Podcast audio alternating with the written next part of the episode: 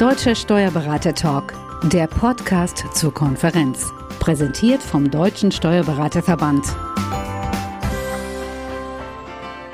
Herzlich willkommen zum Steuerberater Talk. Mein Name ist Daniel Erck. Heute zu Gast ist der Steuerberater Coach Stefan Lamy. Freut mich sehr. Du bist selber gelernter Steuerberater. Unser Thema ist heute Robustheit und Anpassungsfähigkeit von Kanzleien. Wann war denn für dich der Moment, wo du das erste Mal gemerkt hast, nicht jede Kanzlei ist gleich, die Robustheit und Anpassungsfähigkeit gerade in Krisenzeiten unterscheidet doch dramatisch? Ja, nachdem ich ja schon seit 1983, ganz fürchterlich, schon in der Steuerberatung tätig bin und davon rund 15 Jahre der aktiven Steuerberatung und die letzten 20 Jahre in der Beratung von Steuerberatungsunternehmen, hat man mit dem Thema irgendwie schon immer zu tun. Und wenn es um die Robustheit geht, da ist ja die Branche ja eine sehr angenehme Branche, eine derart stabile Geschäftslage gibt es wahrscheinlich in wenigen anderen Branchen. Und ähm, ich sage ja zum Beispiel immer, dass viele Steuerberatungskanzleien sich keine strategischen Überlegungen machen müssen, weil sozusagen am 31.12. sie zwei Sektflaschen öffnen können. Und zwar die erste für Silvester und die zweite dafür, dass wenn sie nichts gravierend kaputt gemacht haben im ersten Jahr, das nächste Jahr wieder so laufen wird wie das vergangene Jahr. Also insofern Robustheit, Stabilität ist schon im Beruf irgendwo drinnen.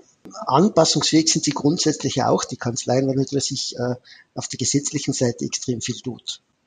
Nur, und jetzt kommt glaube ich der, der Punkt, in den letzten Jahren war schon zu beobachten, dass sich eben Kanzleien in einem sich schneller ändernden Marktumfeld dynamischer entwickeln und andere mit diesem schneller sich verändernden Umfeld sich schwerer tun.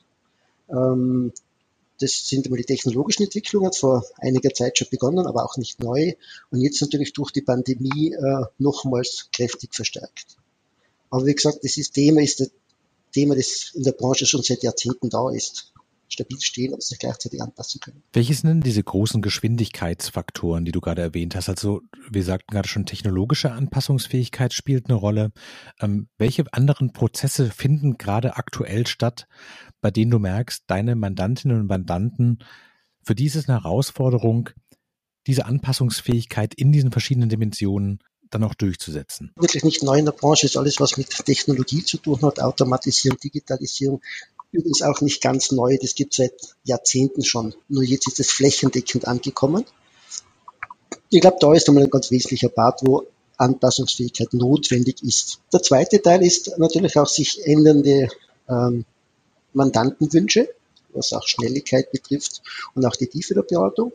Und auch ein sehr wichtiger Part, den man oft auch übersieht, ist natürlich die gravierende Änderung, die sich äh, auf der Mitarbeiterseite ergibt, wo, wo einfach auch da andere Erwartungen, Ansprüche der jungen, guten, intelligenten, pfiffigen Leute da sind. Und äh, da hat sich so in Summe betrachtet, was diesen Geschwindigkeit, Wandel äh, betrifft, schon in den letzten Jahren sehr viel mehr getan, als wie in einigen Jahrzehnten vorher.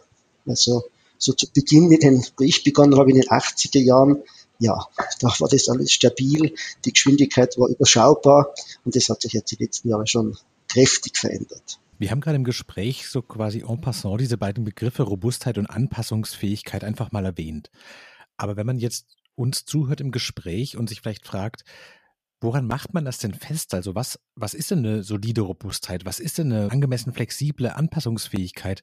Gibt es da aus deiner Erfahrung raus so Parameter, dass man sagen kann, diese oder jene Fähigkeiten müsste man als Kanzlei innehaben, um gleichzeitig so stabil zu sein wie notwendig, aber auch so agil zu sein, wie das für die nächsten Schritte und die Zukunftsfähigkeit notwendig sein könnte? Ja, wenn ich das aus meiner Perspektive, aus der Erfahrung heraus beurteilen kann, dann ist für mich die entscheidende Frage immer, arbeitet die Kanzlei so an, der Grenze ihrer Belastbarkeit so hechelt praktisch jede Kanzlei jeden 15.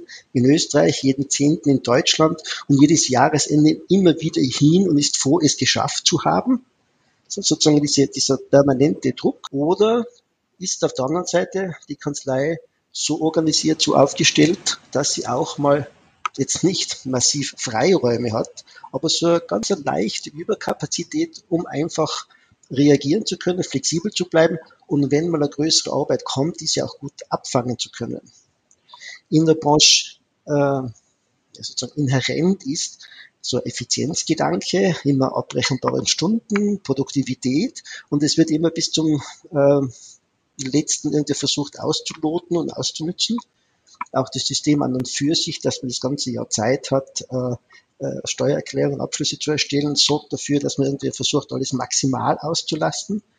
Und das führt aber dann bei Veränderungen zu, zu echten Verwerfungen und Schwierigkeiten. Währenddessen andere Kanzleien, die ein bisschen was investiert haben, sich dann einfach. Das heißt eigentlich dieser Impuls zu sagen, wir wollen alle unsere Kapazitäten so ökonomisch wie möglich nutzen, der total nachvollziehbar, auch unternehmerisch ja klug ist, stünde einen dann im Weg, erstens in Krisensituationen, aber zweitens auch, um zum Beispiel neue Situationen denen entsprechend zu begegnen, weil alle Kräfte schon gebunden sind. Das heißt, im Grunde genommen, also man kennt es ja vielleicht vom Verreisen, man braucht immer eine Hand frei, um die Tür aufzumachen, sonst kommt man in keinen Zug mehr rein und kann sich gar nicht mehr bewegen an keiner Stelle. Das heißt, man muss halt irgendwie entsprechend packen, dass man nicht quasi alle Hände voll hat. Und sowas ähnliches würde auch für die Kanzleien gelten, zu sagen, man braucht eine gewisse Freiheit und eine gewisse Überkapazität, um entweder auf Krisen zu reagieren, aber auch auf sich bietende Chancen. Eindeutig. Eindeutig ist eine dringende Empfehlung immer meinerseits, wenn ich mit Kanzleien zu tun habe, äh, versucht, sofern das auch immer möglich ist, eben diese leicht Überkapazität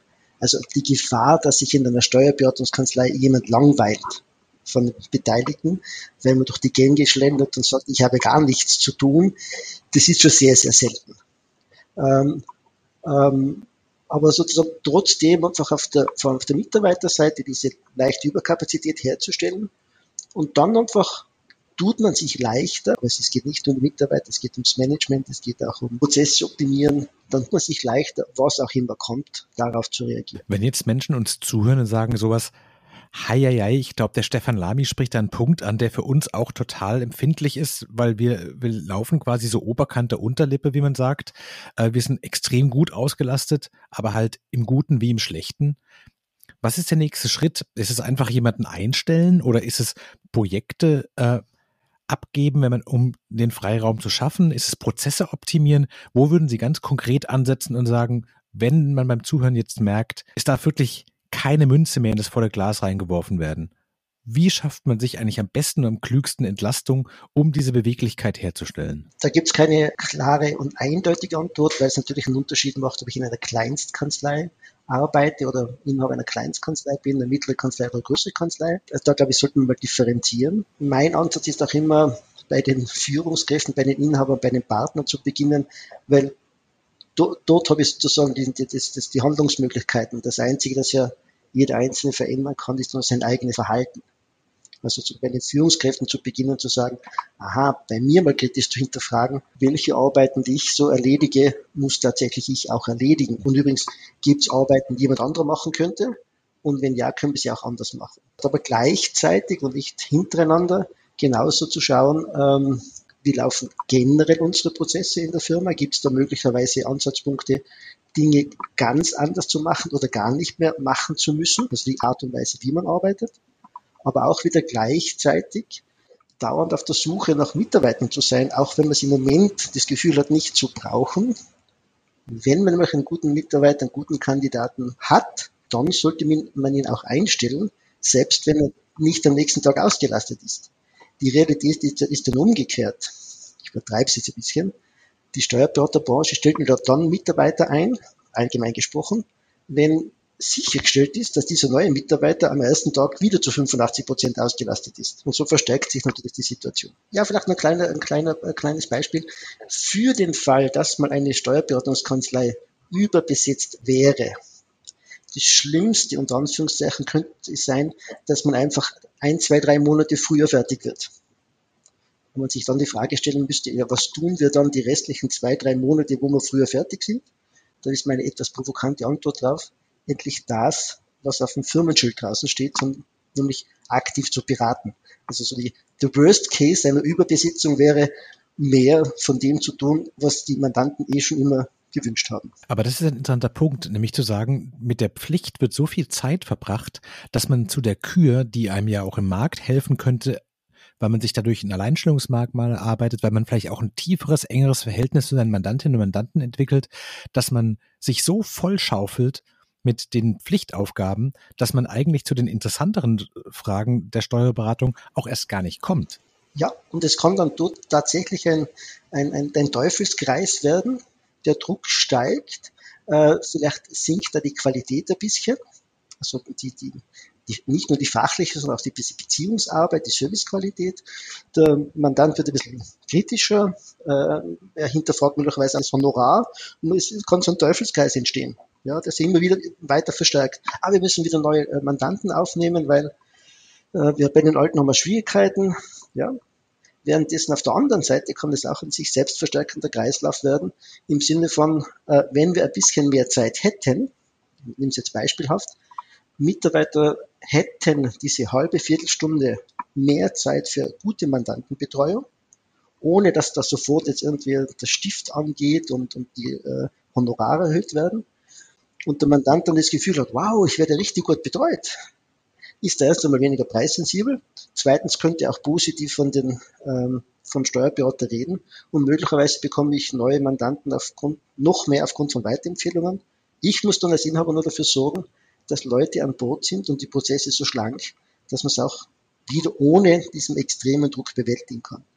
Dass es Schwankungen gibt und dass das nie genau passen wird, ist offensichtlich, liegt in der Natur der Sache. Nur im Zweifelsfall lieber ein Stückchen mehr Möglichkeiten, eine leichte Überkapazität wie umgekehrt. Sie haben jetzt so zwei, dreimal in, in so Nebensätzen gesagt, dass, es, dass man Prozesse klüger gestalten kann, dass man sich besser strukturieren kann. Und das scheint mir was zu sein, was im Grunde genommen jeder für sich selbst umsetzen kann. Gibt es denn da so Punkte, wo Sie sagen, wenn Sie in Ihre Beratungsmandate reinschauen, was sind sozusagen diese niedrig hängenden Früchte, die jeder gut pflücken kann? Ja, äh, eindeutig äh, ein, ein, ein nicht besonders sexy Thema und das ist die eigene Arbeitsmethodik, also die Art und Weise, wie jeder Einzelne arbeitet. Wenn man effektiver, produktiver als, als Kofferweiter arbeiten möchte, dann ist die Grundlinie, die Grundlinie, erstens zu wissen, wie lange ich für eine Aufgabe brauche und diese dann so weit wie möglich in einem Zug zu erledigen. Das heißt, äh, Produktivität, Effektivität, Ergebnis entsteht, wenn man konzentriert an einer Sache arbeitet. Die Realität schaut ja ganz anders aus. Da gibt es ja so Untersuchungen, Schätzungen, dass Mitarbeiter in Steuerberatungsunternehmen so circa jede Viertelstunde etwas anderes machen.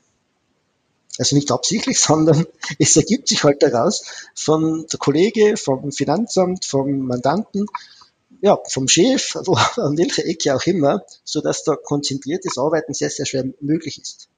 Und da ist immer so der, der Startschuss, wo man sagen kann, da kann auch jeder in einem gewissen Ausmaß seine Methodik verbessern, um in diesen acht Stunden oder wie lange auch man täglich arbeitet, klarer zu wissen, aha, das sind meine Aufgaben, so lange werde ich brauchen und was muss ich dafür tun, damit ich es möglichst in einem Zug erledigen kann. Dann habe ich es in wahrscheinlich drei Stunden erledigt, wo ich vorher wahrscheinlich acht, neun, zehnmal eine halbe Stunde mit jeweils Pausen gebraucht habe. Also da wäre der Startschuss, äh, um für effektives Arbeiten bei der Methodik zu suchen. Also ganz konkret würde das bedeuten, die Vorgesetzten müssten sich ein bisschen zusammenreißen und sagen sowas, nur weil die Mitarbeiter im Büro sind, kann ich die jetzt nicht die ganze Zeit ansprechen. Punkt eins. Punkt zwei wäre, man äh, macht vielleicht sowas wie Zuständigkeiten für die Anrufe, sind bestimmte Kolleginnen und Kollegen zuständig, aber nicht immer alle. Und auch mit den Mandantinnen und Mandanten versucht man die Gespräche, wenn es nicht gerade irgendwelche Notfälle sind, die auf eine bestimmte Art zu strukturieren, um sich zumindest halbe Tage für konzentriertes Arbeiten für jeden an den Punkten einzuräumen. Und dann ergeben sich sowieso schon sozusagen so die kleinen Überkapazitäten im Alltag, weil durch die Konzentration und die Verringerung der Unterbrechungen sofort Kapazitäten frei werden, mit dem man dann schon mal überlegen kann, was machen wir eigentlich denn Positives? Habe ich dich da richtig verstanden? Ja, ganz, ganz richtig. Die, die, die Bandbreite ist natürlich sehr, sehr, sehr groß und sehr äh, individuell, aber grundsätzlich ja. Äh, ein Kopfarbeiter, wie Wissensarbeiter, wie alle Menschen in der Steuerberatung sind, muss sich selber organisieren lernen. Natürlich kann die Kanzlei ganz gewisse Strukturen schaffen und Vorgaben, aber grundsätzlich muss ich es ja selber machen. Da gibt es ein paar echte Naturtalente, die können das ja auch die sind sehr gut für sich organisiert. Aber andere müssen es halt eher auf die harte Tour lernen. Ich habe einen Begriff geprägt, der nennt sich Hochleistungszeit. Und ähm, in der einen oder anderen Kanzlei wird es auch gelebt, dass die Mitarbeiter ähm, sich diese Hochleistungszeit, Größenordnung drei bis fünf Mal, jeweils zwei bis drei Stunden pro Woche, organisieren können, im Kalender eintragen und in der Zeit wirklich ungestört arbeiten können. Da wird das Telefon weitergeleitet, da kommt kein Kollege, da versucht sich der Chef dran zu halten. Natürlich auch in klarer Kommunikation an den Mandanten. Und ich stelle fest, dass dort oft schon Produktivitätsgewinne von 30, 40, 50 Prozent vorhanden sind, nur durch dieses konzentrierte Arbeiten. Viele Steuerberaterkollegen machen ja schon beim, beim Erstgespräch mit dem Mandanten organisatorischen Selbstmord. Äh, sie sagen unter anderem, sie können uns jederzeit erreichen. Und damit wird einem Mandanten signalisiert, du kannst jederzeit anrufen, wir sind jederzeit da. Besser wäre zu sagen, wir sind immer froh, wenn Sie uns anrufen. Wir werden uns auch um Ihr Anliegen kümmern, nur sind Sie nicht jederzeit erreichbar, aber wir rufen verlässlich zurück. Und die meisten Mandanten können mit dem ganz gut umgehen. Sie müssen nur wissen, dass Sie Ihr Anliegen loswerden. Ähm, Sie müssen sie nicht in der Minute erledigt haben. Aber das ist, wie gesagt, nur der Startschuss von viel größeren Initiativen, was Produktivität anbelangt. Mhm. Sie hatten eingangs gesagt, dass die ähm, Steuerberaterbranche per se von einer großen Stabilität geprägt ist und auch quasi über, über lange Phasen eigentlich sich darauf verlassen konnte, dass die Jahre relativ gleichförmig verlaufen. Aber was Sie eigentlich jetzt so skizzieren, ist ja ein kompletter Paradigmenwechsel. Nämlich von einer Branche, die eigentlich aus der Stabilität eine große Kraft geschöpft hat, die jetzt aber diesen Wendepunkt hinkriegen muss, zu sagen, wir wollen die Stabilität so weit wie möglich behalten, aber wir brauchen eine gewisse Beweglichkeit, um die eingangs skizzierten Veränderungsprozesse, die von außen kommen, abzufedern, aber auch um in dem Konkurrenzverhältnis zu anderen da die Effektivitätsgewinne rauszuholen, die für uns vielleicht als Kanzlei auch wichtig sind. An welchem Punkt würden Sie denn sagen, müssten bei einem Alarmsignale angehen? Also wahrscheinlich hören jetzt manche Leute zu und sagen so, ja, wir haben in den letzten zehn Jahren organisatorisch jetzt nicht so viel verändert, was vielleicht auch was mit den Inhaberstrukturen zu tun hat. Womit fängt man denn konkret an? Also wenn ich jetzt Inhaber oder Inhaberin von der Kanzlei wäre und das Gespräch höre und sage so, oh, ich muss da wirklich sofort drüber nachdenken, was wäre das allererste, was Sie sagen würden, hinsetzen, das kann man eigentlich sofort erledigen. Die Frage ja zuerst, was sind die Warnsignale und was kann man sofort erledigen? Also die Warnsignale fallen einem ja nicht so schnell auf. Das läuft grundsätzlich mal ganz gut. Diese steigende Arbeitsbelastung merkt man nicht sofort. Das ist so ein schleichender Prozess. Auf einmal müssen wir mehr, mehr zu tun. Auf der Mitarbeiterseite ist es schwieriger oder härter tut, gute Leute zu finden. Ist auch so ein schleichender Prozess. Aber die Branche merkt es insgesamt. Man findet keine guten Leute. Übrigens, weil auch das Image am Markt draußen ist. Du hast immer so viel zu tun und dauernd Terminstress. Und ehrlich gesagt, zahlen tun sie auch nicht so gut mit diesen Komponenten. Das ist so ein schleichender Prozess. Und von den vielen tausend Kanzleien in Deutschland äh, spüren das halt sehr viele schon, vor allem die kleineren, die sich ja schwer tun, diese Dinge zu organisieren. Und da ist halt der Punkt, bin ich bereit, ich als Inhaber in einer kleineren Kanzlei mein eigenes Verhalten zu verändern, mir klar zu machen, was ist wirklich wichtig, worauf konzentriere ich mich, mich möglicherweise auch von dem einen oder anderen Mandanten zu trennen, der nicht in die, in die Kanzlei passt und eben auch dann notwendige Prozesse, zumindest mal Veränderungen einzuleiten. Das ist die Fragestellung. Es gibt noch die nächsten fünf oder zehn Jahre wird es weiterhin gut gehen. Man wird halt ein bisschen mehr arbeiten, es gehen vielleicht die Ergebnisse ein bisschen zurück, den einen oder anderen Mandatsverlust wird es geben, neue Mitarbeiter wird man nicht finden, so ein schleichender Prozess. Und das ist auch die Gefahr, die dahinter steckt.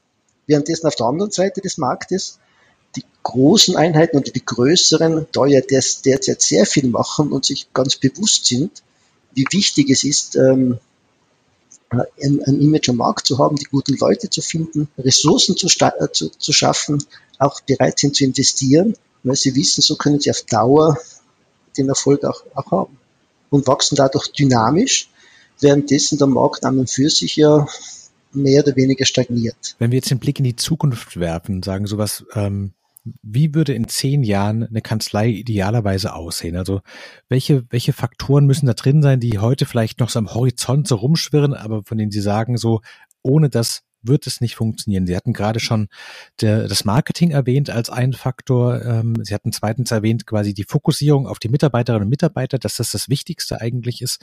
bei der, auch bei der Ausrichtung, ähm, auch die Bewertungen der Mandate, also sozusagen, wer passt zu uns, wer gehört hier wirklich rein, also auch quasi weg vom Prinzip Gießkanne her hin zu einer klaren Positionierung auf die eigenen ähm, Kompetenzen hin.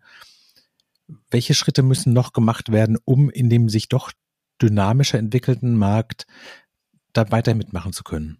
Ja, mit ähm, Vorhersagen tut mir immer total schwer. Also mir reicht immer schon einmal die Gegenwart sehr kritisch zu betrachten und daraus Schlüsse zu ziehen. Also jetzt vorherzusagen, wie es in zehn Jahren sein wird, äh, lehne ich äh, ab, weil es mir ausreicht zu sagen, was ist jetzt wirklich entscheidend. Und wenn ich auf das jetzt schaue, ist auch da wieder meiner Meinung nach zu differenzieren, welcher Kanzleitypus äh, ist angesprochen. Ähm, und äh, ich versuche vielleicht ein paar so allgemeingültige Themen mal zu, zu platzieren.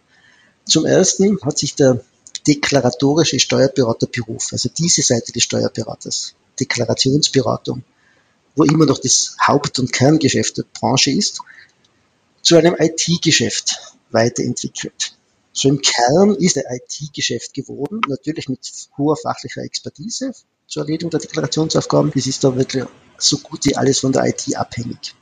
Das hat zur Konsequenz, wenn ich jetzt im Jetzt betrachte, dass ich sage, ich brauche diese IT-Kompetenz in jeder Steuerberatungskanzlei. In der kleinen halt ein bisschen weniger stark ausgeprägt, in der mittleren auf alle Fälle schon mit einem eigenen Mitarbeiter oder zwei Mitarbeitern, in der größeren schon ein ganzes IT-Team, das sich um diese sehr großen Aufgaben kümmert. Das sind auf alle Fälle. Das Zweite sehe ich, was ich jetzt schon ähm, beobachten kann, ist, dass die Generalisten sich immer schwerer und schwerer tun. Also die generalistisch aufgestellte Kanzlei, jede Branche, jede Größe, vielleicht sogar auch noch innerhalb der Mitarbeiter mit vielen Tätigkeiten, die haben es enorm schwer, schwer derzeit, weil sie natürlich, die Anforderungen steigen überall, ja, mit diesen Anforderungen gar nicht mehr mitkommen können. Das heißt, äh, als kleinere Kanzlei muss man wirklich überlegen, den einen oder anderen Fokus zu, zu setzen, weil ich generalistisch das gar nicht mehr abbilden kann in einer größeren Einheit auch dort wieder zu differenzieren und zu sagen, welche mehreren Schwerpunkte können wir uns derzeit auch gut überlegen. Und der dritte ganz entscheidende Punkt, wo ich jetzt schon draufschauen würde, ist alles, was Mitarbeiterentwicklung betrifft, sehr viel mehr Geld, aber auch Zeit zu investieren, aus den bestehenden Mitarbeitern das, das Bestmögliche zu machen und das nicht äh, ein bisschen mit Zufall zu überlassen, was sich halt ergibt, sondern als Inhaber, Partner, Führungskraft ist als zentrale Aufgabe zu sehen. Also es ist so IT-Thematik, ja, das Generalistentum und echt mehr Schwerpunkt und mehr Zeit in Mitarbeiterentwicklung. Auf der Mandantenseite sehe ich die Herausforderung gar nicht so groß, weil sie sich ähm, aufgrund der vorgenannten Themen eigentlich dann automatisch ergeben. Also das Marketing angesprochen, ist nicht aus meiner Sicht so erfolgsentscheidend und relevant, sondern die eigenen Stärken besser zu betonen. Ich finde es ein fantastisches Schlusswort. Ich glaube, damit kann man äh, sehr konkret was anfangen und ich glaube, das sind auch für alle, die zugehört haben, sehr handhabbare Hinweise und auch gute Fragen, mit denen man die eigene Kanzlei in Zukunft betrachten kann. Falls Sie, liebe Zuhörerinnen und Zuhörer, jetzt merken, so, das ist ein Thema für Sie, Sie wollen darüber gerne mehr wissen, Sie wollen vielleicht auch zu Herrn Lamy Kontakt aufnehmen, schauen Sie auf seine Homepage unter stefanlamy.com. Sie können Sie seinen Blog und seine Tätigkeiten äh, sich näher anschauen. Ihnen, Herr Lamy, ganz herzlichen Dank für Ihre Zeit und Ihnen, liebe Zuhörerinnen und Zuhörer, ganz herzlichen Dank fürs Zuhören.